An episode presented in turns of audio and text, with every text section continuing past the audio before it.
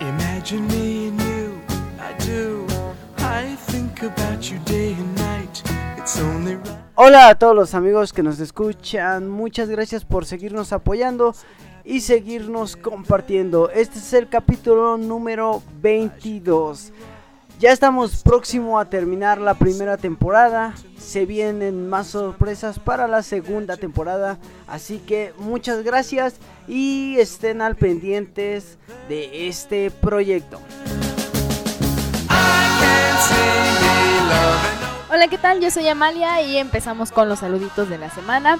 Nos vamos a ir a todos con los seguidores de Twitter. A Fierro Malo, a arroba Roedos, a Gtec y Motor que nos sigue desde Pachuca Hidalgo, a Arde85, Fenrir 8409, Pepe Funkenstein y a arroba Pacheco AF1. A todos ellos, muchas gracias. Hola, ¿qué tal? ¿Cómo están? Yo soy Zárate. Un saludito para arroba Fortnite One de Twitter que nos acompaña desde Coyoacán. Sergio López de Durango, Javier Rojas García que nos escucha desde Bolivia. Ángel Lara desde Colima, Christopher Lyon de aquí de Ixtapaluca, Jesús Bautista de la Ciudad de México y Eduardo Carranza Sánchez de la Ciudad de México. Hola, soy Brisa. Saludos a nuestros amigos de Facebook, Juan Carlos Hernández, Dani Montero, Luis Ariel Reyes Fernández, Sergio Delgado, Gael Ramírez, Rosalba Rodríguez y a César Salgado de Twitter. Muchas gracias por escuchar. Muchas gracias por seguirnos apoyando y mandamos saludos para Javier López. También mandamos saludos para Antonio Chávez Hernández, Marta Blues, que nos sigue por Twitter. También para Chabota Bárcena, de, que nos saluda desde San Luis Potosí. Muchas gracias por apoyarnos. Y saludos para Estuardo Cerda, que nos escucha desde Ecuador. Muchas gracias. Y no podían faltar los saludos para los amigos Scout, que nos escuchan. Muchas gracias. Saludos para Delfines Paz, así como también para Josué Osorio. Muchas gracias a los amigos de la Asociación Scout de México. Y bueno, así, con, así terminamos los saludos y seguimos adelante.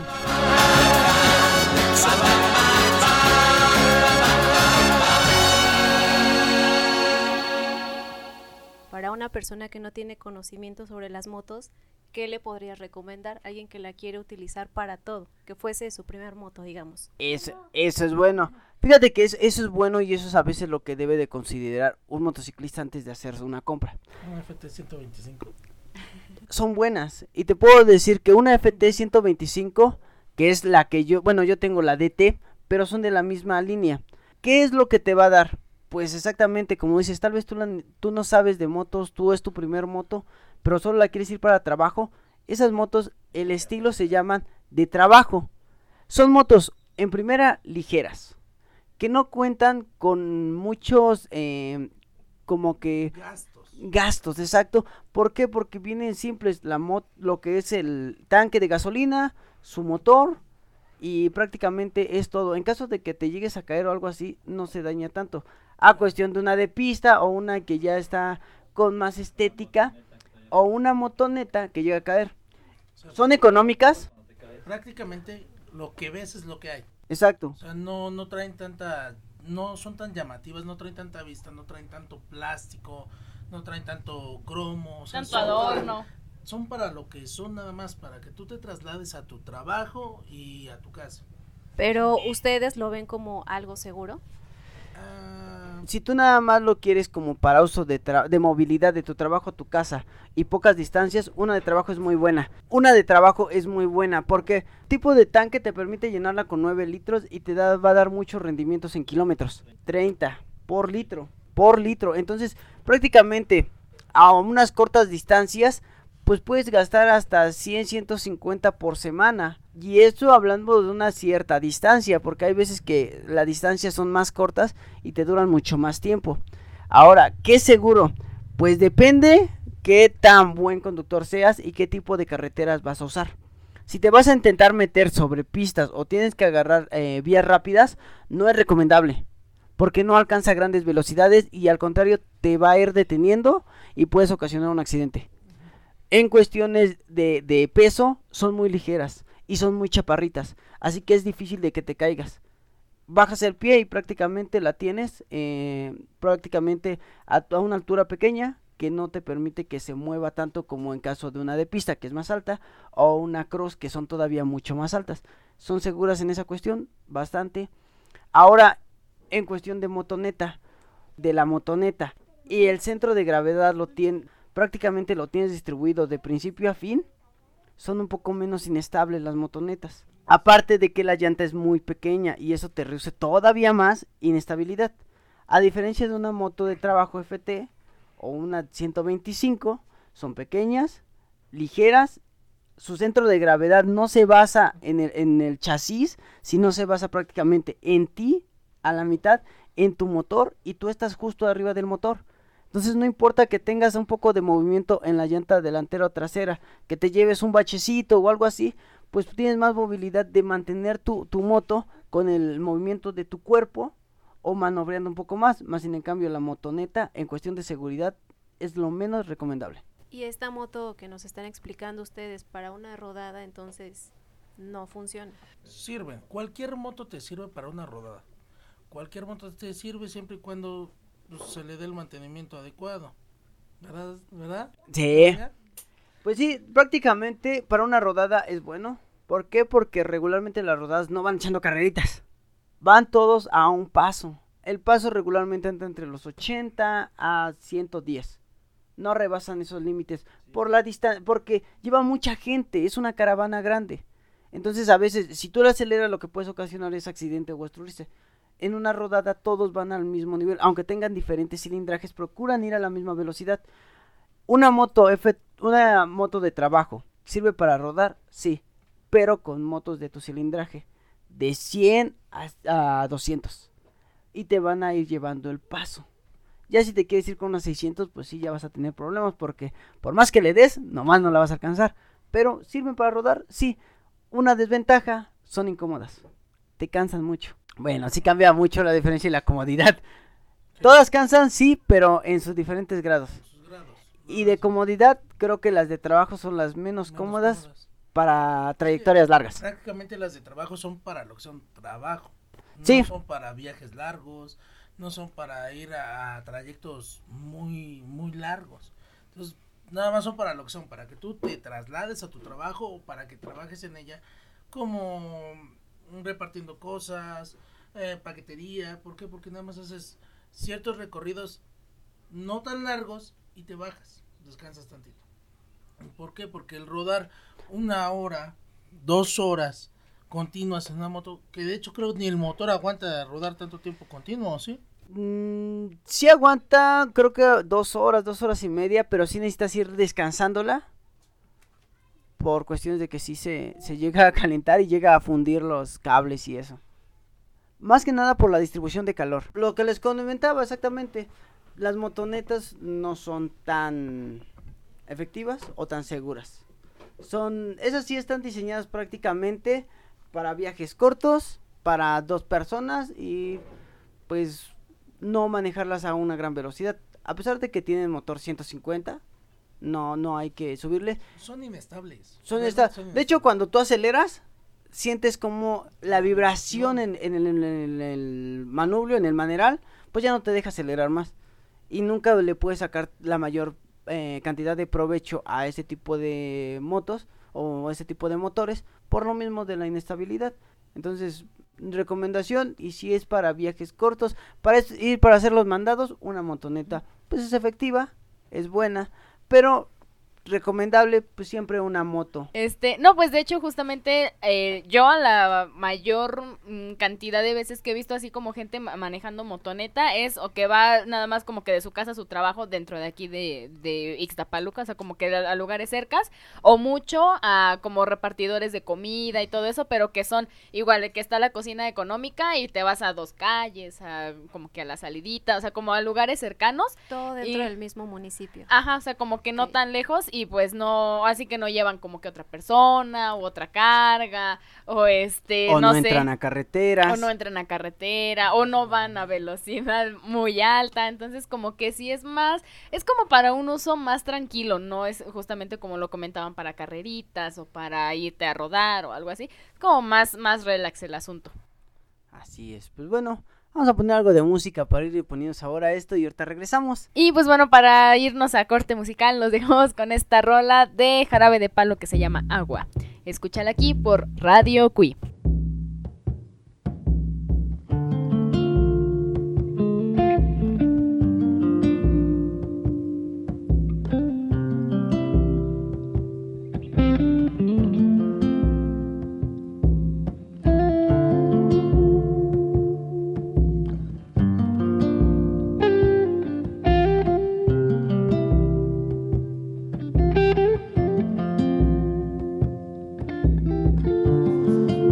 ¿Cómo quieres ser mi amiga? Si por ti daría la vida. Si confundo tu sonrisa. Por camelo si me miras. Razón y piel.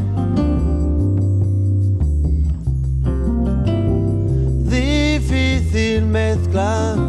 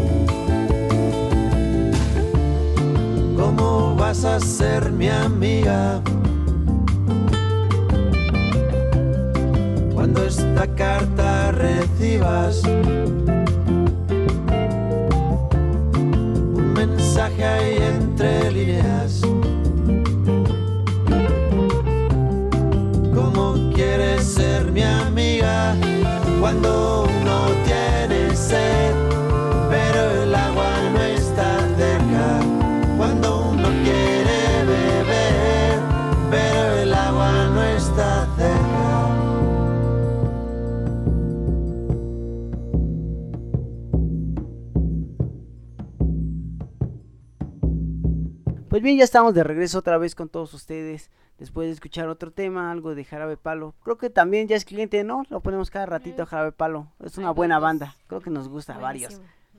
Y pues bueno, seguimos. No tengo mucho conocimiento referente a las motos, entonces por eso les estoy preguntando, porque quiero conocer más y me gustaría hacerme mi propia moto y quiero saber de los expertos. Bueno, más o menos. Ah, caray, ya somos No, no vinieron, pe- no vinieron, pero nosotros te podemos echar la mano, ¿eh? Pues mira, eh, eres lo más cercano, ¿no? Aquí somos Traes moto, ¿no? Basta. Traes moto. Tenemos motos, ya con eso calificamos. Ya se cayeron, entonces ya cumplen todos los requisitos. Ahora sí, bienvenido. Bienvenida a los bikers, exacto. Y algo que, que siempre hemos mencionado aquí y que siempre le- les comentamos a todos los bikers es que hay dos tipos de biker. El que se ¿Cuáles cayó y el que se va a caer. Entonces, sí, no, yo no conozco un biker que no haya tocado el suelo. Todos nos hemos caído. Todos nos hemos caído. Y nos ha servido Sí. de experiencia, ¿eh? Es muy bueno caerte.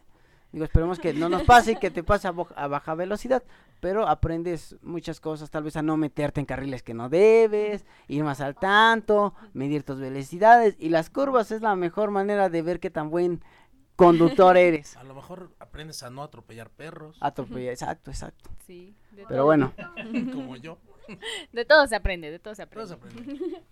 O a cómo aprender a manejar una moto, ¿no? Y no la aprendes. fíjate, fíjate que tengo una historia, por, a- por ahí tengo una pequeña historia con Brisa y las motos. Yo le prestaba mis motos para Ay, que no. empezara a dar, empezara a dar sus primeras rodaditas ahí en la moto para que empezara a manejarla. Y le prestaba mi moto. No fue tan mala. pasado. Fue justo hace un año. Sí, el año pasado. Ah, fue justo hace un año, ya cómo Sí, pasa el tiempo. Y este, y le presté mi moto para que aprendiera. No aprendió como tal, pero sí la logró caminar. Bella es ventaja, yo nomás la aprendí. Y no. Ya no vas un nivel arriba. una motoneta, ¿eh? ¿No? No. Era su primera, Así, era su primera. La moto que me prestó él fue la primera. Y sí, no, no, no es mala, tiene equilibrio. Le falta un poco. No, no, no, es- no es mala. La pudo lograr echar a andar, eh, conozco otros que no, Amalia, este, Eh, sí, ya sé. la aprendí. que, que hasta se le cae y eso que está apagada, se le cae encima y la lesiona y- con el motor apagado, pero bueno, Sí. eso sí está Eso fue grave. real, eso fue real. Y Sí, es real, real. es real. Parece Y- chiste, pero. Y Brisa, y Brisa en verdad le presté mi moto y sí, la, digo, no pasó de primera y de una y otra, pero sí alcanzó mínimo de, de darle una vuelta y dio la vuelta y regresó otra vez a su casa y llegó al tope. ¿Qué te gusta? Unos tres No, metros, No fue tanto, pero tres metros y luego regresó despacito, pero iba arriba. sin rueditas. Y sin sin rueditas. rueditas. Entonces, fue bueno, fue bueno. Ya después ya no tuvimos la oportunidad de seguir practicando, pero le vemos que no es mala. Entonces, hay otra oportunidad, Poco a poco. Poco a poco. Pero bueno, ¿qué Pero nos después decías? me vas a prestar tu moto, ¿no? Claro, mi moto yo se la presto a quien quiera, que quiera aprender a manejar. A mí no me la prestes. Ahí está, está que, te- que tenga ma- que tenga mayor de edad, eso sí, porque las Está multas. hermana, está bien Sí, incómoda. Ya se la prestamos también a Zárate y. Eh, se veía bien chido, es un oso. Zárate, no sé si, bueno, ahí en las fotos lo pueden ver y ya después en los videos de YouTube lo van a ver. Zárate es un oso, es grande, es un oso. Y mi moto pues es chaparra, chiquitita. ¿Han visto a la película de Madagascar donde sale el- el- la osa así en sus Ah, no, así se parecía, Ah, en serio. Así se veía. Así me veía. Estaba chispas, ¿no? Y Están viendo que yo para subirme a la moto de la araña nomás cruzo la pierna y ya me subo y para Zárate su moto me tengo que trepar y todo, pues ya vemos, ya vemos la diferencia de motos, ¿no? De cómo, Sí, no. cómo le queda Obviamente conocen otro. lo que es una, la Tornado. La Vento es alta, a diferencia de la DT eh, de la Itálica 125, pues es chaparrita. Entonces sí se veía bastante chistoso por ahí, Zárate. y creo que todos han manejado mi moto. ¿eh? A todos se las presto. Sí.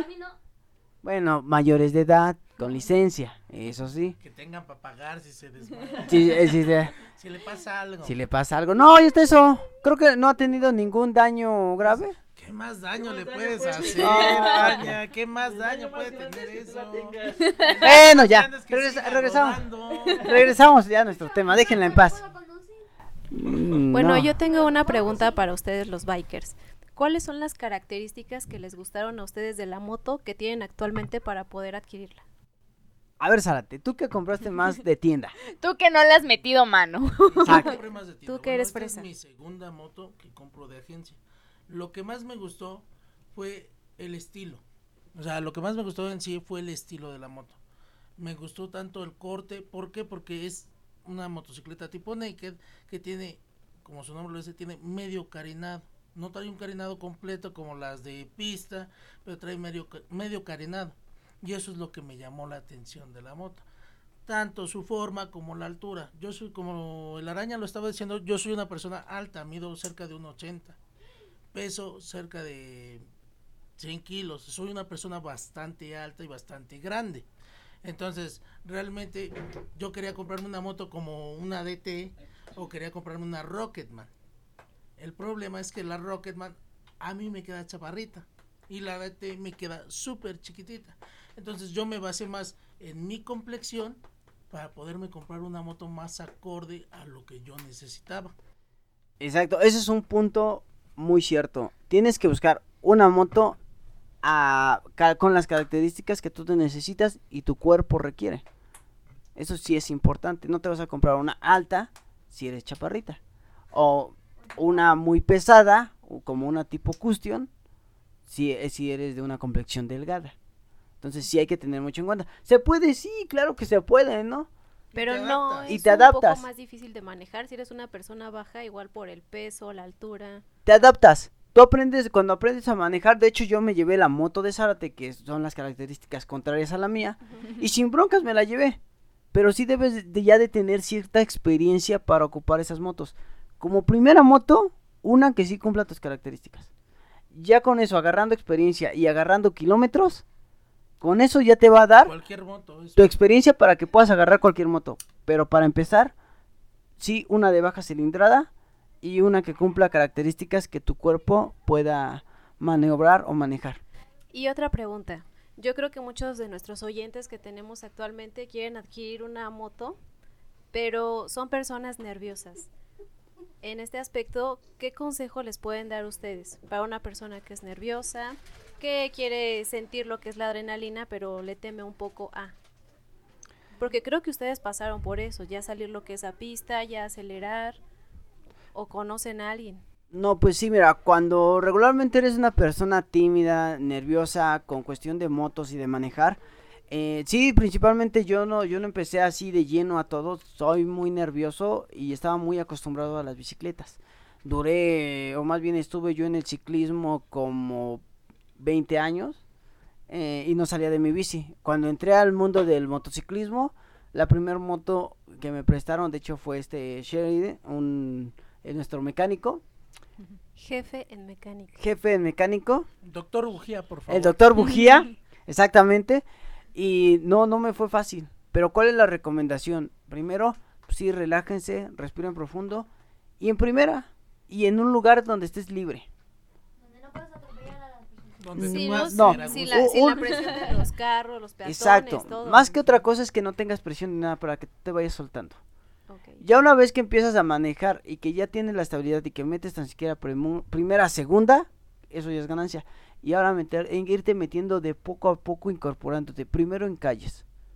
Después ya te vas metiendo un poquito en avenidas. Hasta el último ya en carreteras y cierras con autopistas. Pero ya para llegar a esa altura sí ya necesitas mucho más confianza, mucho más experiencia. Pero para empezar, calles está bien. Empezar con lugares eh, libres, eh, despejados y siempre acompañado de alguien. Por cuestiones de que te llegues a caer, mínimo te ayudan a jalar la moto, a levantarte, o en caso de accidente, pues mínimo marcan al- a la ambulancia. Y de eso, eso que estás alguien ahí te da seguridad. Te da Sí. seguridad que esté alguien contigo. Y que te caigas, te va a dar más seguridad. Sí, Aunque porque suene ya te increíble. caíste y ya es como de, bueno, ya no me va a pasar nada, órale otra vez. Bueno, Aquí está mi amigo, pasar. ya no me da pena. ¿no? Ajá. También Ajá. puede pasar lo contrario. Hay gente que se cae y dice, yo no me vuelvo a subir una motocicleta. Exacto. Tu Mi experiencia, Sate, ¿cómo fue cuando empezaste con esto de las motos? Cuando yo empecé con esto de las motocicletas, yo acababa de entrar a trabajar en donde estoy trabajando. Este, me hacen, me indican que me tengo que subir una moto y me preguntan que si lo sabía hacer. Yo no sabía más que andar en bicicleta. Tenía 10 y 20 años cuando empecé yo a andar en motos.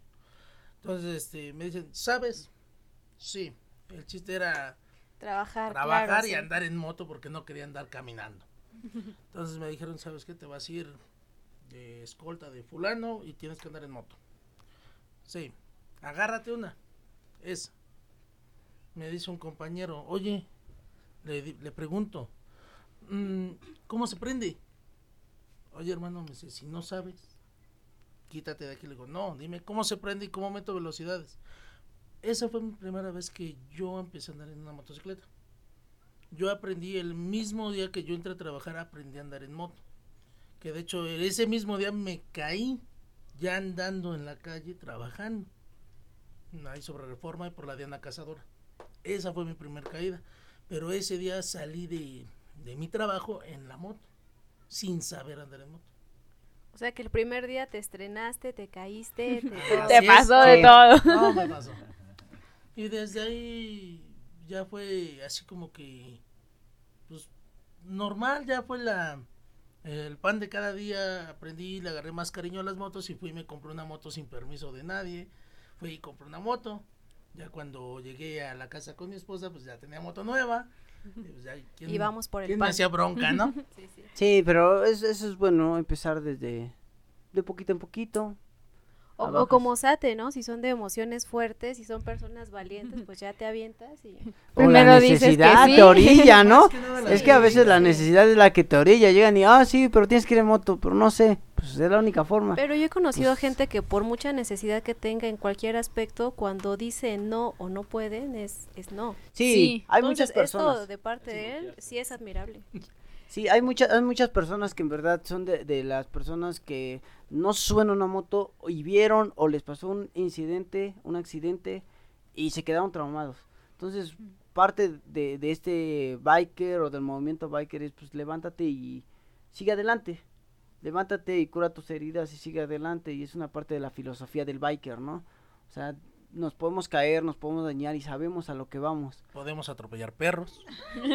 podemos, podemos pasar podemos pasar por un bache y sabemos a lo que vamos por eso eh, cada cada vez que salimos a rodar pues es una experiencia es la libertad pero es también ese esa adrenalina de- del riesgo no te voy a mentir hasta la fecha que me sigo subiendo una moto siento adrenalina siento el temor y siento un respeto por las motos nunca se debe de perder el respeto por la moto Claro. no temerle pero sí respetarla Esta filosofía biker que nos están comentando, ¿ustedes cómo la aplican o en qué situación la han aplicado en su vida?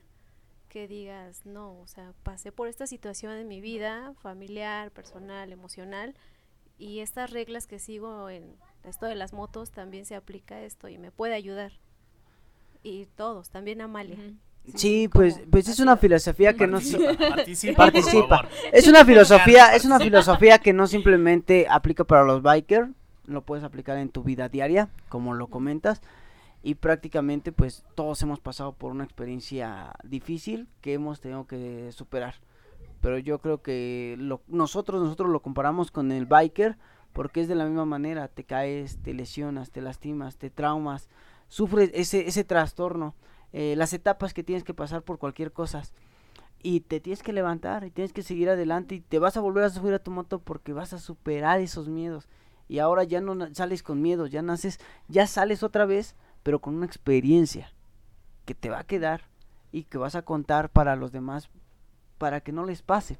¿En qué nos hemos aplicado? Pues no sé, en lo personal, pues mi tipo de vida eh, ha sido muy con muchas altas y bajas y he superado cada, cada una de ellas y yo te puedo hablar de creo que de la forma en que más me superé fue cuando me, me independicé de mi familia es muy difícil ya empezar a ser una persona sola pero te enseñas que pues, solo tienes que sobrevivir tienes que salir adelante y tienes que levantarte y darle para arriba no hay de otra Sate, ¿cómo ha sido tu experiencia en esta filosofía y dentro de tu vida? pues bueno, la filosofía biker eh, entra en, en lo unido que somos. Tanto te puedes unir así, tanto con tu familia como con compañeros hasta del trabajo, realmente. ¿Por qué? Porque la hermandad es tan grande que sientes o llegas a sentir empatía hasta con desconocidos que van en motos, que van en carros, que van en lo que sea. Sí, sí te transmite tantito de, de lo que compartes con tu grupo biker, sí lo puedes transmitir poco a poco con la demás gente. Realmente no. No sé, no sé qué más decirte. Ya me estoy acordando de cuando mis amigos me, me, me, este, me recogieron del otro día que me caí. Se, la verdad, estuvo súper chido. Así como caí, muchos compañeritos o amiguitos biker, este, familia biker que ni siquiera iban conmigo, que no conocía, se acercó, rodeó y empezó a, a, aventar la circulación para otro lado para protegernos a mi compañero y a mí que nos habíamos caído. Entonces, la neta, esa sensación esa seguridad que te, que te da alguien que no conoce, es, es muy chido, la neta. Sí, qué bonito. sí, bueno, chi. bueno, Bueno, yo igual en lo personal no tengo este moto propia, ¿no? Nada más aquí me llevo y me trae el araña. Pero este eh, soy el bulto. Pero sí, creo que este, pues igual tiene mucho que ver tanto en compartir esas experiencias con gente que no conoces, de que al final algo te une, que puede ser totalmente diferente, este, Sara, telaraña, cualquier otra persona que tiene alguna moto, a los que estamos este rodando o que nos topamos en, en, la carretera y que al final de cuentas como que nos une eso, ¿no? El llegar y tener ese algo en común y que ni nos conozcamos y eso es como de, ah, pues qué chido, ¿no? Le tocas el claxon a alguien en la carretera y te contesta, o sea, así como compartir eso es, es muy, muy chido. Y pues creo que también, digo, me he caído, ¿no? Hasta con la moto apagada, pero es justamente como eso de, bueno, pues de ser perseverante, como que eh, no importa las situaciones que, que te pasen, tú nada más llévatela relax y como mencionaba el araña, no, no temer, sino respetar ese, esa moto que, que tienes. Entonces creo que eso se puede aplicar. Pero bueno, continuamos y ahora sí, presentas algo de música, Brisa, ahora sí, para empezar a darle sabor a esto. Para empezar a bailar porque trae unas guarachas. Y para nuestros amigos que nos escuchan, una canción de Bonnie M que se llama Sonic. Espero les guste. Nos escuchan en Radio Cui.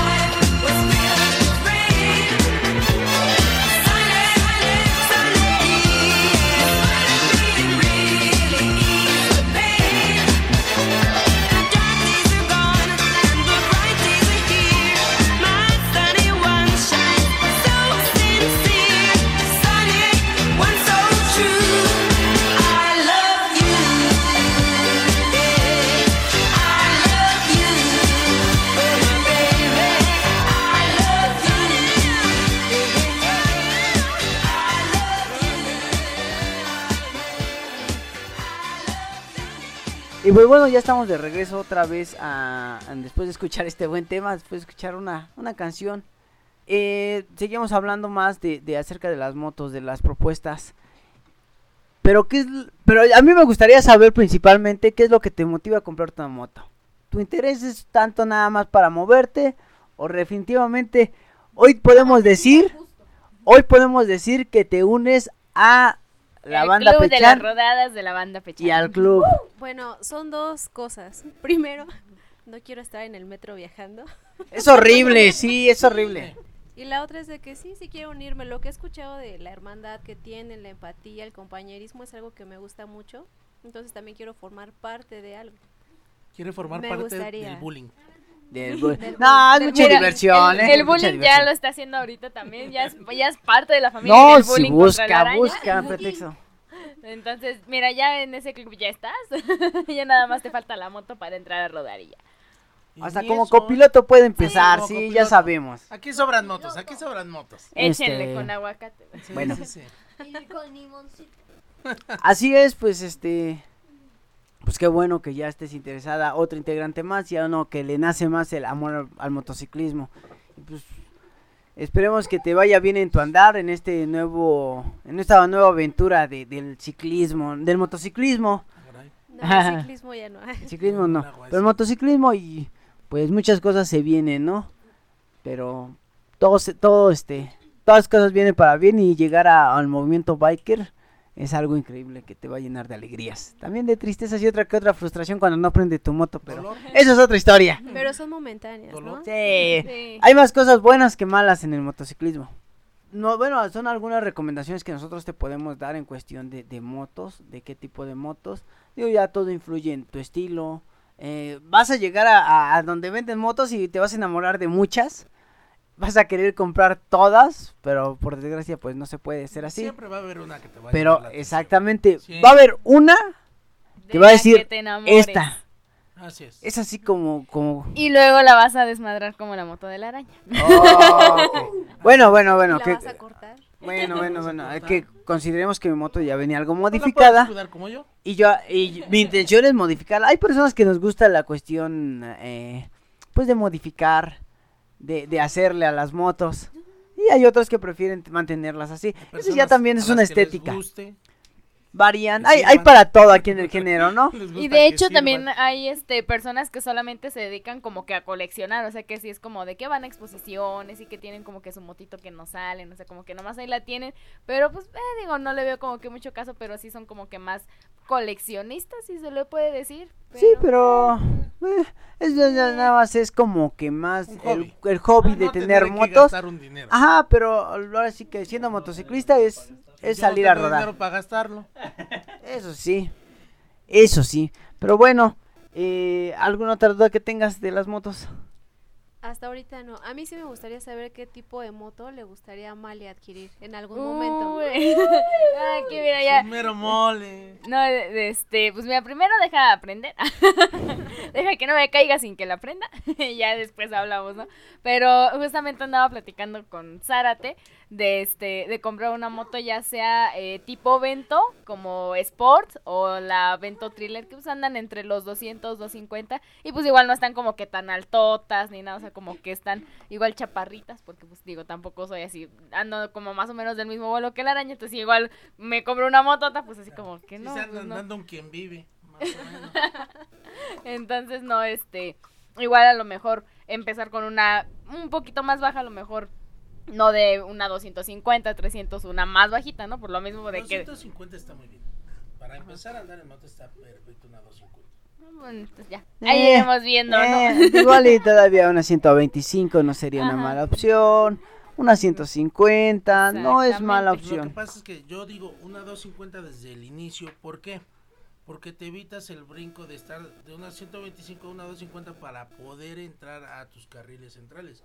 Si tú empiezas a andar en una motocicleta 250, tienes el paquete completo. Ya no Eh, necesitas todo en uno. De- Ahí sí como que difiero, porque realmente yo cuando agarré una moto a meterme a carretera, yo agarré una 1300. Y supe lo que era velocidad y dije, a ver, aguántame, voy a empezar bajito. Pero una 1300 la No, probé y lo dije, que- no, espérame yo a lo que tantito. me refiero es por costos. O sea, Tienes una 125 que te cuesta 10, 12, 15 mil pesos. Tienes una 250 que las puedes encontrar desde 25, 27 mil pesos, pero ya no haces el doble gasto. Pues casi ando en el doble, ¿no? me 15 y refiero. 15 son 30, Porque ¿no? la No mía- cuadra. la mía me salió en 34.700 más o menos. Sí, por altura. Pues No, ahí varían otras cosas. Por otras cosas, los plásticos, por más motor, por lo que sea. Entonces, yo a lo que me refiero es en costos. O sea, te vas a comprar una moto 125 de 15 mil pesos para aprender. ¿Cuánto tiempo tú te tardaste en aprender a andar en una motocicleta? Bien, bien, bien, no. Yo digo que para aprender a andar en una, en una motocicleta bien, sí me aventé unos tres meses. Bueno, Tres meses. tres meses juntaste o tú te, tú crees capaz que una persona normal como cualquiera de nosotros tenga el efectivo la capacidad crediticia para poder comprar una moto de 34 mil de, de 40 mil pesos que es 250 en Mm, un tres meses Bueno, a mi parecer y por cuestiones personales yo diría que no y no sería muy recomendable ya comprar una moto de ese cilindraje. Es más fácil comprar una de bajo cilindraje y tal vez venderla para después adquirir ya una de mayor cilindraje. Pero para empezar, sí es bueno empezar con un bajo cilindraje y con motos un tanto más básicas. Y por ejemplo, para una persona que quiere comprar, ahorita que están entrando en esto de vender las motos, alguien que quiere comprar algo, se, algo seminuevo, ¿qué características ya ustedes que tienen más conocimiento checarían y le recomendarían a la gente que nos escucha? Mm, Bueno, para comprar una moto ya de segunda mano o ya usada, lo primero, lo primero es que checar es que le- los papeles estén en regla y que no tenga registro de robo. Primero que nada. Digo, nada común aquí en nuestro bello México, ¿verdad? México mágico.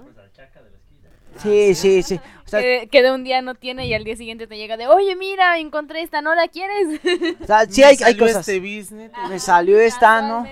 Y mira también otro celular y al día siguiente tiene... Bueno, eso ya son otras cosas que no se llamen Brian. Pero de ahí en fuera, no, Ni no es Kevin. cierto. Ni Kevin. Pero este, de ahí en fuera, ¿qué es lo que tienes que checar? Primero que nada, los papeles en regla. Que no esté reportada como robada, que no tenga multas. Y de ahí en fuera, ahora sí, ya te vamos con el motor. Tal vez el chasis no... Si eres una persona detallada que lo que quieres es que tu moto sea impecable y se vea bonita desde el primer momento, pues tal vez sí, checar que el chasis esté completo, que no esté dañado. Pero principalmente que el motor jale bien, que no tenga problemas mecánicos y pues considerar el precio eh, estado de moto. O sea, porque hay veces que te pueden decir, te vendo esta moto en 10 mil pesos, pero prácticamente lleva un año de, de- de vida o que la compraron y ya recorrió bastantes kilómetros. Híjoles, entonces sí necesitaría pensarlo, o bajas el precio, o mejor le me espero otro y compro la nueva.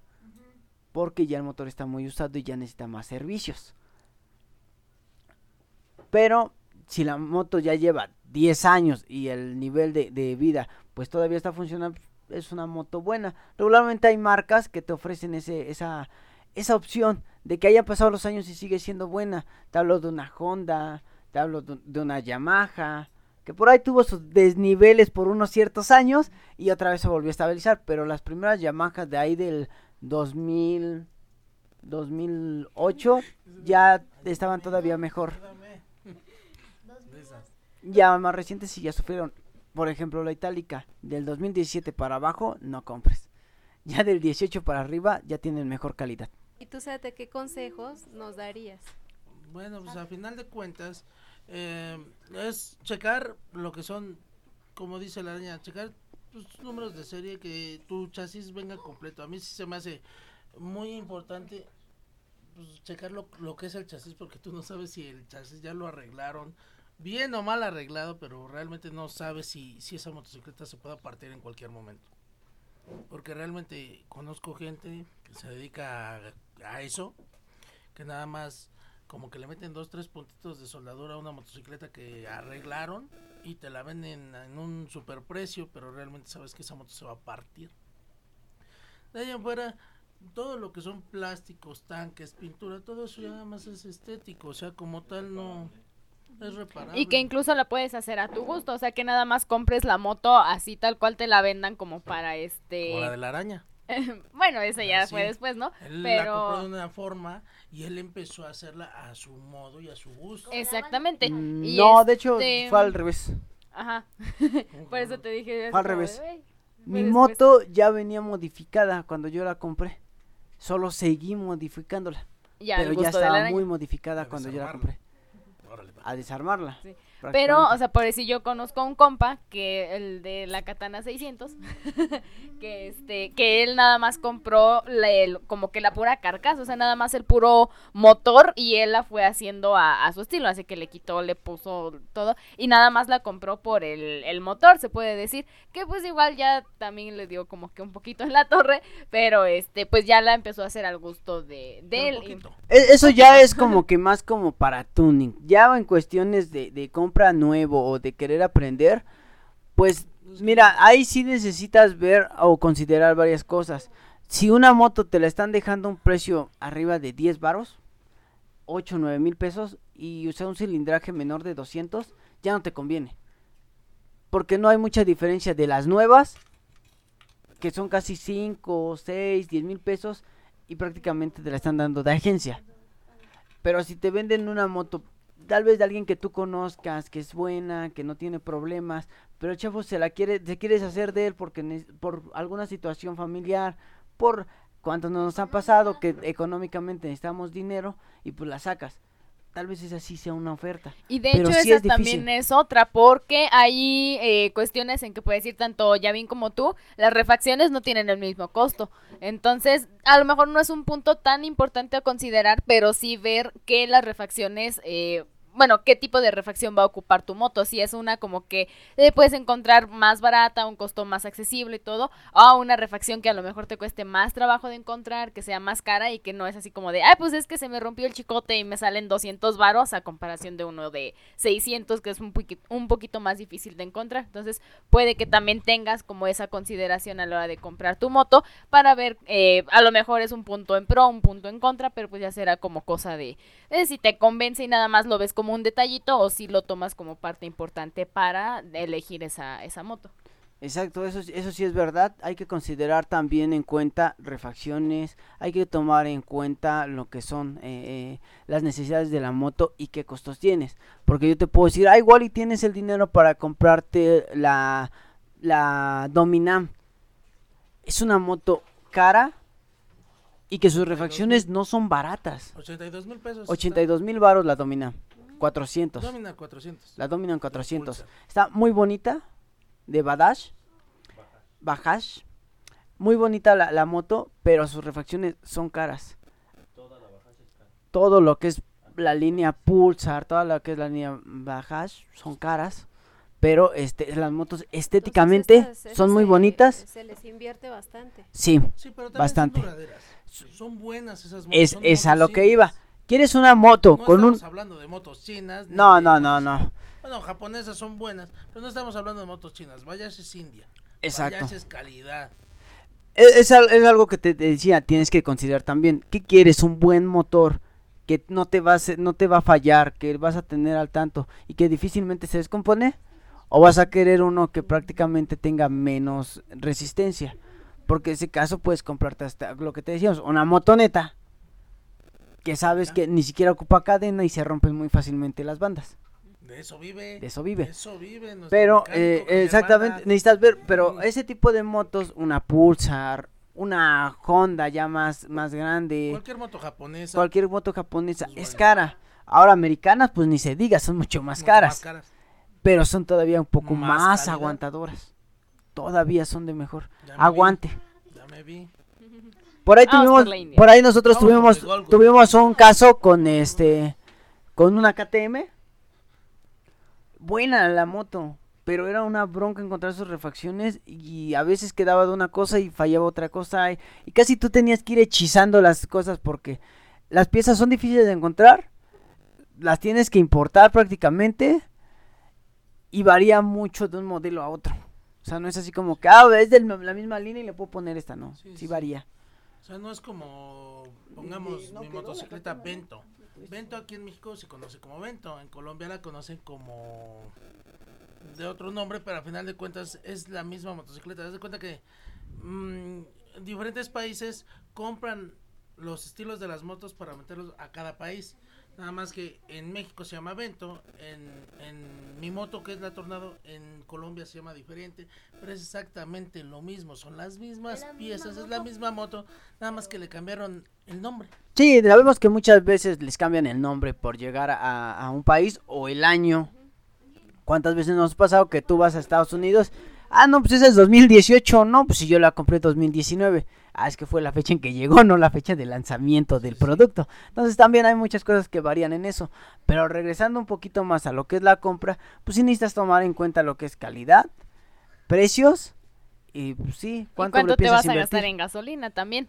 Porque a lo Cilindraje. mejor- Ujú, porque a lo mejor eh, lo que comentábamos con el araña en un inicio, a lo mejor se quiere comprar una moto de mayor cilindrada, pero que implica que me va a consumir también más gasolina. Entonces, ¿cuál es mi presupuesto de, ah, pues si con la moto que tiene ahorita 100 varos a la semana y me aguanta bien, a una de mayor cilindraje que a lo mejor son 200, 250 a la semana, que quizá no me rinda lo mismo, qué tanto uso o qué tan frecuente la voy a sacar a rodar, es también como que punto importante para ver de, bueno, me salen tanto más, este, igual, este, mm, gasolina, servicios y demás, bueno, se ajusta a mi presupuesto o a lo mejor, este, de una cilindrada más baja que se puede ajustar como que a lo que tengo destinado en gasolina, en servicios, en todo lo demás. Entonces, pues sí, también el cilindraje. El cilindraje, la hay distancia, hay, que- hay muchas cosas en cuestión si quieres comprar una moto. Otra, otra duda que surgió en mí ahorita que estabas diciendo de, de los años, que por ejemplo es 2018 y te la venden como 2019.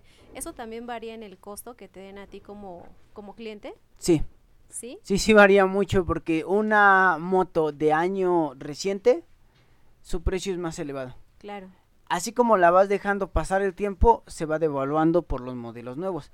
Entonces tal vez si tú la moto que te gustó el año pasado costaba 30, para el día de hoy ya esté hasta en 20. Y nada más porque ya salieron Ya, tres ya. motos Hazme de la diferente. buena, hermana, hazme la buena, que me salga en 20. Bueno, es un decir, pero sí bajan. No tanto su precio, pero sí bajan. La- los precios por ya no ser nuevas, ya no ser del año. no. También Bueno. tiene mucho que ver el... ah, ¿Cómo se llama? Ah, ay, ¿Cómo se le llama? Cuando la gente la, la pide mucho, o sea... Ah, la demanda. La Demanda. demanda, exactamente. Mucho tiene que ver la demanda que tengan esas motocicletas, por lo cual también se llegan a, a- a desplomar en precios. ¿Por qué? Bueno, al menos en la mía yo lo he visto. Mi motocicleta, la Tornado, llamó mucho la atención y empezó a jalar gente. A tal grado que la bajaron de precio. Tanto se vendió que la empezaron a bajar de precio y la escasearon en piezas. Entonces, si a mí me costó 34, ahorita ya una nueva 2021 está en 29 mil pesos. Simplemente por la demanda que... O sea, ya hay más motos que gente que las quiere comprar, entonces las empezaron a bajar de precio. Hay otra cosa que también hay que considerar. para que fuera al revés, ¿no? Eh, hay cosas que hay que considerar. En parte, ¿por qué? Una moto, ya, te cuesta mucho traerla de muy lejos. y- Pero si traes 100, te cuesta Te más cuesta más barato. Exacto. Porque la demanda ya te pide más. Ahora otra cosa es que igual si tú la compras eh, a un término mm, a mitad de año por decirlo así, eh, salen buenas, se encuentran bien, pero a veces ya después comprarlas cuando ya se hacen a mayor a granel, baja calidad. Así es. Entonces ahí puedes encontrar una desventaja. Si la compras a un precio muy alto, pues tal vez te salga de mejor calidad porque le ponen más, eh, Más eh, empeño. más empeño y más detalle. Y como no son tantas, todavía la hacen más detallada. Pero cuando ya te piden una gran demanda y bajan los precios, baja la calidad. Hay que Baja todo eso, el costo. lo de la empresa, los ISOs que tienen, el ISO 9000, ISO 9500, ISO 9300. Bueno, ahí sí ya, ya tienes que entrar un poco más a los protocolos de cada uno y a los protocolos técnicos de, de las de seguridad. Ah, regularmente te van a poner que todos los cumple, ¿eh? Sí, sí, sí. No, no vas a encontrar una que te diga, no, fallé en este. No, todas cumplen. Pero, Pero sí viajan. El consumidor viene el ISO que tiene la empresa en ese año. Ajá. Tiene mucho la calidad de la moto que se surgió en esa empresa. Pero acá regularmente trae un año rezagado. No salen, salen del año en, en curso. Ese es el problema. Ah, vas a ver, ah, ¿cómo salió en el 2018? Sí, güey, pero ya estamos en el 2019. No, el 21, Entonces, sí. Hay, hay- ¿El 21 qué ¿Qué pasó? ahí ya pa, pa- Una pandemia. Ahora sí que ya no tendrías eh, la misma, ¿no? Porque estás viendo lo del año reciente, ¿no? Del año pasado. Tal vez ya no me gustó esa, ya quiero otra. Entonces, hay muchas cuestiones que, que, que considerar. En primero que nada, pues, encuentra una moto que te guste, que te sienta cómoda. Y en base a eso, pues ya vas a empezar a ver las otras Tus características. necesidades. Tus ¿no? necesidades. Y luego tu economía también. Ahí vas a ver. Lo primero es el cilindraje. Economía. Tienes que ver cuánto vas a ocupar a distancia. De nada sirve, en mi caso, tener una 300 si mi trabajo está a 15 minutos. Tal vez me haga 5. Pero voy a gastar dos veces mi gasolina. Dos veces eh, mis gastos. Entonces al final de cuentas, pues estoy gastando más en una distancia corta. Pero tal vez mi distancia sea larga. Es una trayectoria larga. Y me gasto más en transporte. Que yendo en mi moto, pues me conviene por cuestión de tiempo, por cuestión de movilidad y por cuestión de costos. Al final de cuentas, tal vez salga un poquito 50 pesos más caro, pero son distancias muy largas y con una comodidad ya no te transportas. Se compensa con tiempo, porque tal vez son distancias de una hora, hora y media, que en transporte público te haces hasta tres. Le bajas pero 15 minutos, pues te conviene una de bajo cilindraje que te paras 5 media hora antes y aún así vas a llegar todavía mucho temprano. Entonces ahí también hay que considerar. Aparte de que si tienes o con trabajos tú juntas para comprarte una moto cara, 80, 50, este, 80, 90 mil, 100 mil pesos una motocicleta, también es como estás diciendo, tienes que checar tu economía, porque así como esa motocicleta te costó 50, 80, 90 mil pesos, las refacciones te van a costar igual. Sí, O sea, el- obviamente no te va a salir en 90 mil pesos una refacción, pero si una cadena para tu moto te cuesta, una cadena buena, pongamos un ejemplo, te cuesta mil pesos, excelente cadena. Una cadena para una motocicleta de tal costo, ¿en cuánto te va a salir? ¿Cinco Ujú. mil? ¿Cuatro mil pesos tu cadena? Entonces no, no nada más es tener dinero para comprar la moto cara, sino tener dinero para mantener tu moto cara. sí, prácticamente mantener una moto es como mantener otra boca más y sin, para no decir otra cosa. Creo que Entonces, Sate tiene, tiene más. razón, porque mucha gente nada más, bueno, creo que así lo ve, no se pone a ver las refacciones, el costo que hay más adelante. O También que los gastos que implica, como lo decía nuestro mecánico, este, el seguro, el seguro, este, la licencia y pues tener en cuenta que son gastos constantes. Ah, no Ah, mira. Ándale. mira joven, Pirata. Mira, Este, sí, joven. porque a lo mejor igual Ahorita compras que des la vuelta de ahorita saliendo aquí a la federal. Ahorita yo lo. Ahorita yo No, lo pero, pongo. pero sí hay que considerar eso, o sea, entre más cara sea tu moto, pues más caro va a ser el seguro y recuerden que el seguro ya es obligatorio. Entonces, pues ya, échale que te costó 30, pues súmale otros 7 mil varitos por tu seguro. Hasta crees, 7 mil por la mía, hermano. Una moto de esas no te sale un seguro en 7 mil pesos. Bueno, es un...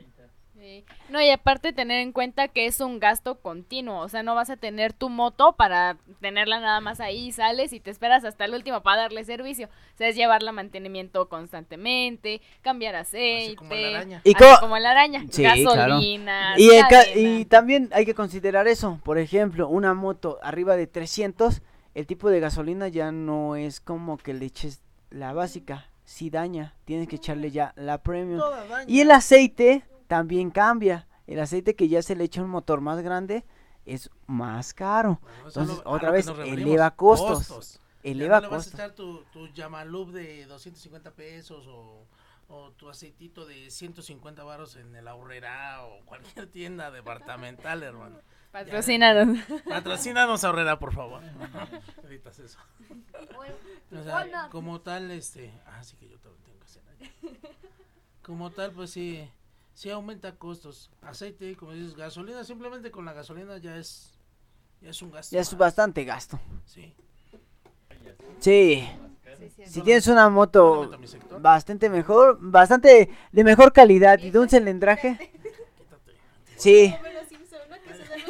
Hágale como Vero en su moto. Sí. Se duerme con su moto al lado. Ya no nos regañes, araña. Ya se nos quedó viendo. feo. No, No, pero sí la sí. mete a su casa. Sí, yo sí la meto. Sí, ¿cómo crees que se queda afuera? Tiene frío, carnal, tienes a su cobija. No, se mete también. No manches. Sí, no, mi moto no se queda yo afuera. También la metía, pero ya mejor le compré una funda así poca madre. No, No, yo sí la no. meto. Pero es que tú estás encerradito. Aquí estamos nomás Bueno, que acá. Exactamente. Pero sí, o sea, bueno, en caso de la ciudad sí hay que buscar la manera de dejarla en, En un lugar seguro. en un lugar seguro hasta cierto modo, ¿no? Porque sabemos que... Lo menos peligroso México- posible. Ya no pusimos seguro, lo menos peligroso. Sí. Es anualmente cuánto les ha costado a ustedes tener una moto. Muy independiente Ah, del modelo, el diseño. Anualmente, ¿cuánto les ha costado este este año? Así. Todo lo que le han Híjole, invertido. Este la verdad... Es que la araña no le invierte. No, no, eso dirás, pero no, la verdad, Autopartes. tan siquiera, tan siquiera, este año me tocó, este año me tocó, este, ponerle placas. No, este año me tocó emplacarla, porque perdí las placas. Pero bueno, tan siquiera en lo que es el emplacado, me salió en tres mil pesos. Uy, uy, uy. No, mi hermano. Te vieron la cara. Y lo hice en el municipio sin saltos, sin nada, todo legal, fueron tres mil varos. Sí, por lo que se debía, ¿no? Todo le- no, todo en orden. Bueno, to- tomando en cuenta que te cobraron en este año, tuve que pagar lo que es el refrendo, ¿se llama? El refrendo y el 500 cambio. Son 500 pesos de refrendo. El cambio de placas, baja y alta. ¿Y cuánto fue de Y eso? cambio, 3 mil varos. Por todo, todo, todo, yo pagué 3 mil pesos por hacer todo el trámite y que la moto quedara a mi nombre. Porque no estaba a mi nombre. No, manchó. Sí, ¿quién me habla? ¿Quién me habla? Sí, te- Yo sé- Soy yo de nuevo, exacto. No, sí, sí se mancharon, ¿no? Y eso fue lo que me costó aquí en Ixtapaluca. Y lo hice yo, me tuve que ir a parar, El formar mejor lugar temprano y todo. ir En el Estado de México es allá en la Sor Juana, en esa. Más. Sí, a hacer la Sor de Juana. Pero, pero las que tienen tiempo, yo con mi trabajo, no me dieron chance. Y sí lo tuve que hacer y... No. Bujía. No, Sí, mira. che, doctor Bujía no podía. Todavía no le daban su libre soy. Libre soy. Lo voy a editar, no te preocupes. Lo editas. ¡Ah! Ay, más que editar, ya no hablen. Ya no hablen de ese tema. Triste soy, triste soy. Triste soy. Con chocolate, toda la vida se hace muy dulce. Sí, no, sí se mancharon con lo que te cobraron. Pero Porque, esos son los de costos. hecho, o sea, fue lo de las placas y aparte compraste también el seguro. no. Y, No tienen ni seguro el seguro. No, el año seguro, sí pasado. tengo seguro, espérate tantito, sí tengo seguro, que ya va a vencer y tengo que echarle ganas. El seguro, yo de seguro, el completo me costó cinco mil pesos. El seguro Entonces, completo. una prox, ¿cuánto has invertido anualmente? Yo, yo, eso yo, de puro papeleo. yo en puro Sí. papeleo, pues prácticamente sí me he echado, no, de 8 a 10 mil pesos, porque todavía la licencia que este año se me en venció. 10 entonces. 10 mil pesos este año. Ya no tiene pila. Sí, Más todo el mantenimiento, gasolinas. sí. Gastos imprevistos, un aproximado Híjole. también. Considerando que le compré llantas nuevas, le cambiamos eh, la suspensión delantera, luces. Bueno, imprevistos la llanta porque sufrí un choque y la llanta se dañó, al igual que la, el soporte de la parte de, del posapiés se dañó. Entonces prácticamente pues sí tuve que... De hecho, la- las suspensiones también fue por lo mismo. Entonces sí fue un imprevisto porque no tenía previsto chocar. Te fue mal este año. Te fue mal este Me año. fue mal este año. Entonces, de 10, entre refacciones y lo demás, yo creo que 15 mil pesos. 15 mil pesos. Uy, uy. Sin ¿Y tú, contar gasolinas. Yo le he invertido un poquito más, pero lo mío ha sido en estética y refacciones. Yo Mm. como tal, mi emplacamiento hace... Bueno, es que como yo... Es que es diferente, porque cuando sacas una moto de agencia no te cobran tanto en emplacamiento. A mí me cobraron 1500 pesos, creo, por emplacarme mi motocicleta y dejármela a mi nombre. Sí. Y, y realmente cada dos meses yo cambio lo que son cadenas, el sprock trasero y el piñón, que es lo que se le hace cada, al menos yo cada dos meses se lo hago. Dos años. Mm, No sale muy cara, de cuenta que la cadena me sale entre 300 pesos por muy cara y los eh, la estrella, el Spur van a salir como en otros 300 pesos los dos, 250 más o menos. Servicio se le mete, lleva como litro y cuarto de aceite más o menos, o sea, no, no es mucho lo que se gasta, pero es que yo no estoy tan salado como la araña. a mí no me No, aún así, ¿cu- ¿cada cuándo le haces el cambio? Cada dos meses. Cada dos meses, entre cadena y aceite, échale 1500, No, menos, mil, menos. Mil varos, mil. Estamos hablando que nada más en eso, cada dos meses son seis mil pesos. Matemáticamente, echándole cuentas rápidas, Matemáticas, digo. matemática básica, seis mil pesos en mantenimiento. Y eso es puro mantenimiento. Y es puro mantenimiento. Ahora, eh, ¿cuánto te sale el seguro? Yo no tengo seguro. ¿Qué pasó? ¿Qué pasó? Soy policía, hermano. A mí no. No debo de traer seguro. pagan las personas. El seguro es por tu vida. No, hermano, yo Sí, no. sí, sí. No, Yo no traigo el seguro seguro lo que te Bueno, el costo del seguro anda igual, digamos 5 mil pesos más, de seguro. Tú no eres servidor público, por lo cual 5 mil pesos. Ya puede- llevamos puede 11 salir mil pesos. barato. Ya llevamos Para 11 mil pesos. ¿Imprevistos has tenido? Este sí, sí, sí he tenido imprevistos. Bastantes. Ah, siempre por lo regular se ponchan las llantas. Em, el- los amortiguadores luego se friegan cuando apachurras un perro, una piedra o algo. Y hay que cambiarlos. El Sí, pero es que sí me chingó el perro, hijo. Todavía le duele su rodilla. Todavía me duele mi Se va a rodilla. al perro cuando se le olvide la rodilla. Este, Bueno, bueno, sigamos. Bueno, es que todo depende de lo que le metas. Hay llantas desde 300 pesos hasta llantas de 3 mil, 4 mil Sí. pesos. Entonces, pues, yo mis llantas que le pongo son más o menos entre 1300 y mil y tantos de mis llantas. Cada una. Pero es cada una. Pero ya es dependiendo también de del, del ¿cómo se llama? De, del- pues, de la solvencia económica que tú tengas Sí, y, y de lo que te urja, porque si te urge, tú vas y compras tu llanta de 300 pesos y ya tienes tu moto. sí. Pero si realmente, como yo, Vas trato de invertirle medianamente, porque si, si manejo trayectos un poquito largos.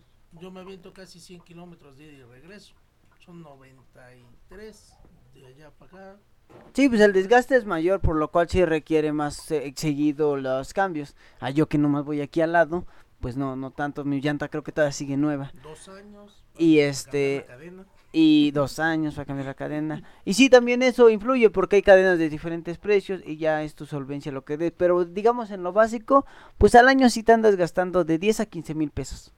Sí, date. En más un- aparte tus gasolinas. Más aparte Mi tus moto gasolinas. gasta más gasolina que la de la araña. Sí, ahora regresamos otra vez a lo que es el cilindraje. tiene su motocicleta con 100 pesos la armas a la semana. No, 50. no, de hecho son 80 pesos, pero le echo 100 para que tenga por si me salgo en alguna ruta extra o que se cerró esta calle y tengo que dar otra vueltecita. Con 80 pesos voy y vengo toda la semana. Yo mi tanque lo lleno con 380 y tantos pesos, son 18 litros. A la 17. semana. Eso me dura, sí, más o menos a la semana, es lo que me gasto. Bueno, pero por el trayecto. ¿no? También que él maneja. Sí, sí, sí, toda la semana son 380, casi 400 pesos. 400 pesos de gasolina. Ahí, ahí se ve la diferencia en tiempo, cilindraje. Pero te digo, eso ya es cuestión de echarle cuentas y ver las necesidades que tengas tú como pues comprador de moto. Me iba, me iba al trabajo en carro, le echaba 200 pesos Diarios. Sí, no, ir en carro, sí, ahí está. Tienes mayor comodidad posiblemente, las lluvias. Por cierto, Pero también hay, también hay que considerar algo que se nos está pasando. Tu equipo de seguridad. Claro, yo siempre. Hay que comprar su equipo de seguridad y no es barato. Entre el equipo de seguridad hablamos del caparazón, de las rodilleras, Casco, casco, guantes. guantes y Y- impermeable. Una bolsita de la horrera. No lleven bolsas De la horrera. de la horrera. Esas de 5 pesos. No, no, no, no. No, de 20 a en el metro. ¿Conoces las capitas que te venden en Otra vez. Azteca? Pues así. Ya giró el bowling, ya giró No, el no, bowling. no. te- eh, no te pierdas el capítulo número 16, 15 y 16. 17, ¿no? 16 y 16 y 17, donde te platicamos qué aventura nos aventamos aquí de, de Puebla. Chulada, sentía un río, crucé el río del Sahara. Ah, ¿no hay, no hay ríos en el Sahara, ¿cómo crees? Ah, caray. No, no es cierto, pero sí, sí, fue, estuvo muy bueno. el otro programa de cultura general.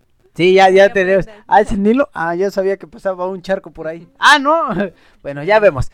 Pero, pero eso, eso sí, exactamente. Y sí, indispensable llevar eso.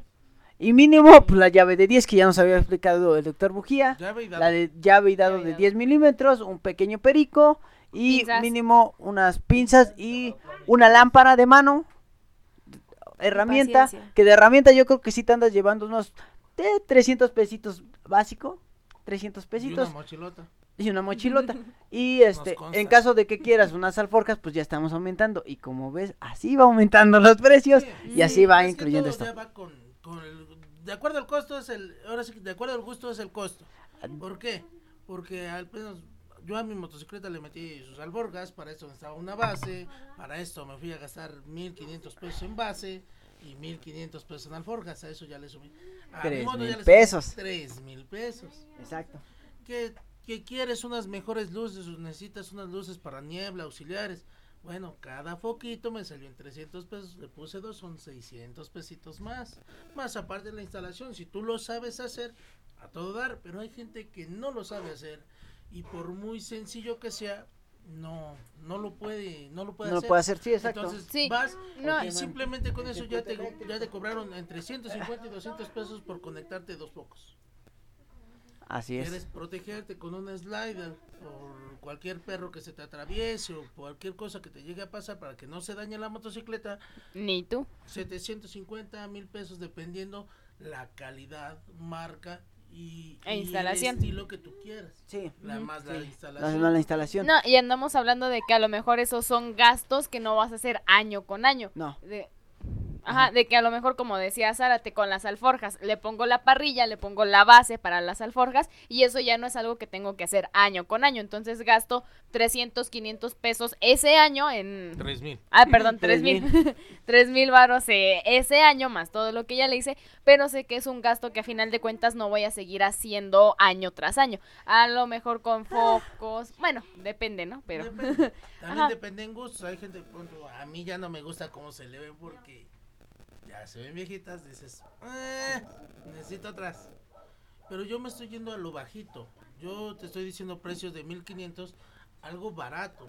A la araña le consta, aquí está el doctor Bujía, que les consta que hay alforjas hasta de 10 mil, 15 mil pesos, las puras cajitas. Sí, porque ya traen luz, porque traen sus reflejantes. Son de mil. Yo nada más las utilizo para echar lo que necesito llevar.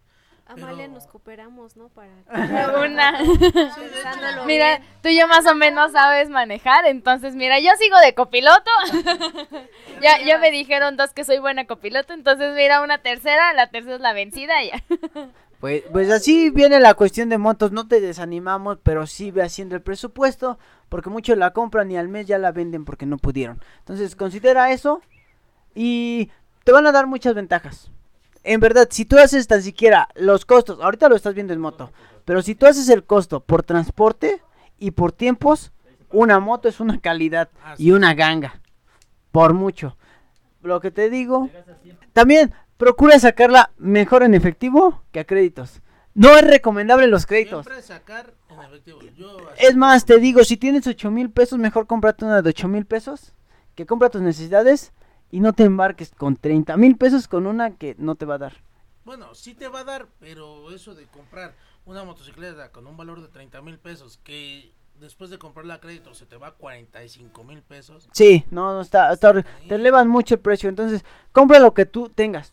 Imagínate estar pagando, estar pagando tú las mensualidades en la tienda, más aparte los servicios, más aparte lo que te estamos diciendo, pues No entonces sale, ya no, ya no no, es factible. No, cómprense lo que tengan. Junta un añito y seguro que en un año la sacas, pero es tuya. Y ya no tienes que estarle pagando una tienda y que Regalando prácticamente regalando el dinero. nada. Exacto. Pero hay que considerar todo esto. Esto es bueno. Saquen cuentas, ahorren y en verdad vas a ver las ventajas y beneficios que tiene tener una moto. Y pues bueno, creo que ya se nos fue el tiempo.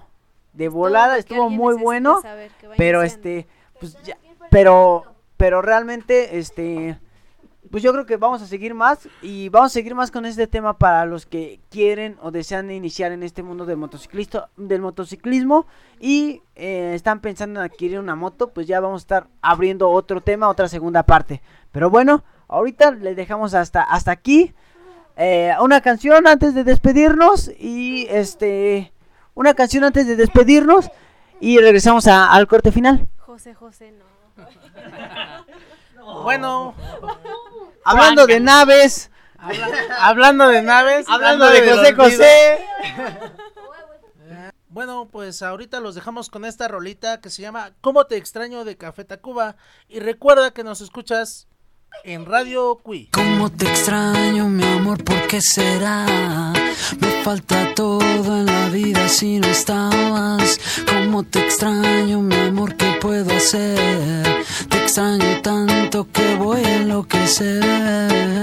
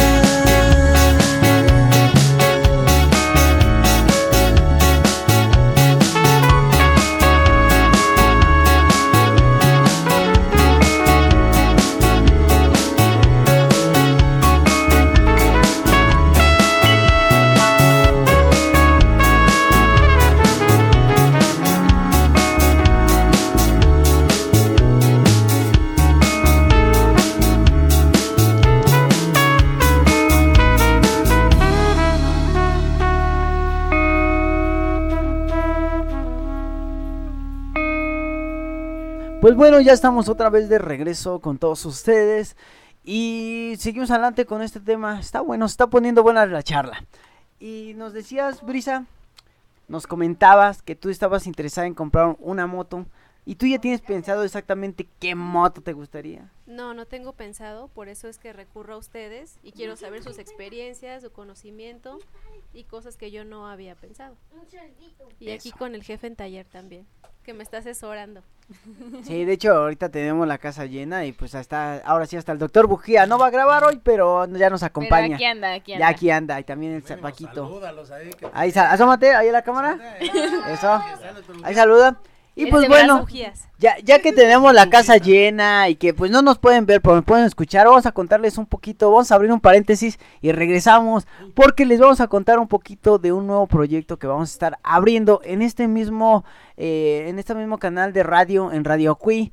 Pues les es- vamos a dar la exclusiva de que en unos cuantos semanitas, tal vez en un mesecito, ya vamos a estar escuchando un nuevo programa. La banda Pechan va a tener un programa hermano, pero esta vez pues vamos a hablar otros temas, vamos a manejar otros temitas de interés más general. Y pues para eso tenemos a nuestra compañera Brisa, quien va a estar a cargo de la... Eso, bravo. Avísanos, avísanos. Pues así es. Avísanos. A Brisa, ándale. Abrízanos, por favor. Pues así es, Brisa el día de hoy nos acompaña, pero eh, de esta manera la presentamos y ella va a estar a cargo de la locución del programa Cuéntame Más, un programa dirigido más hacia el público en general de cultura general. Va a estar bastante interesante, va a estar bastante bueno, entonces para que estén atentos y pues Brisa va a estar aquí ayudándonos, va a estar en la locución de este programa y pues algo que les cuentes a nuestros escuchas para que te sigan. Algo que les cuente, que estoy muy ansiosa de poder trabajar, de poder este, brindar conocimiento y bueno, a mi nuevo compañero, que también quiero conocerlo. Y así es, como lo menciona, también les presentamos al buen George. Muchas gusto. Él va a estar también acompañándonos en la locución de este programa. Cuéntame, cuéntame más. Van a estar ellos dos a cargo de este programa. Va a estar muy interesante. Eh, igual vamos a estar tratando de poner las transmisiones los días sábados o domingos para que estén al pendientes por las mismas plataformas y por el mismo medio de Radio Queen. Así que para que los apoyen este programa, para que lo escuchen también con la familia, con los niños, va a estar muy interesante. Y Joshua, algo que contar para, para todos los escuchas. Nada, estoy muy de trabajar con... estoy muy ansioso de trabajar con un- mi- una nueva compañera, a conocer a alguien más, más personas. Pero en verdad los acompañamos a que los escuchen. Ya les estaremos anunciando la fecha de lanzamiento. Va a estar muy bueno. Y pues que nos cuenten más de este programa. Más adelante van a estar ya los, epis- los pilotos. eh, y pues bueno, de Y esta... también si nuestros escuchas quieren saber algún tema en especial, que tengan curiosidad o algo, podríamos hacerlo para Yoshi, Yoshi y yo empezar a trabajar ya. ya estén al tanto del piloto y de todo. En cuando empiecen las transmisiones, ustedes van a poder mandar su mensaje, ya sea Facebook, Twitter, Instagram, como lo hemos hecho con todas las redes sociales. Y podemos manejar un tema que a ustedes les, les interese, les llame la atención. Y pues nada, en verdad les damos la bienvenida a Brisa y a Josh a, a la estación. Gracias por ya ser parte de Radio Cui. Gracias por ser parte de este proyecto. Y pues muchas cosas se vienen. Pues bueno, así los dejamos. Les muchas gracias por acompañarnos el día de hoy y esperemos los apoyen. Eh, ya esperen más noticias. Ahí vamos a estar dejando flyers y todo lo demás para este nuevo programa. No se les olvide, escúchenlo por Radio Cui. Cuéntame más. Así que así es como pues ya hicimos aquí un pequeño comercial y ahorita regresamos. So happy together.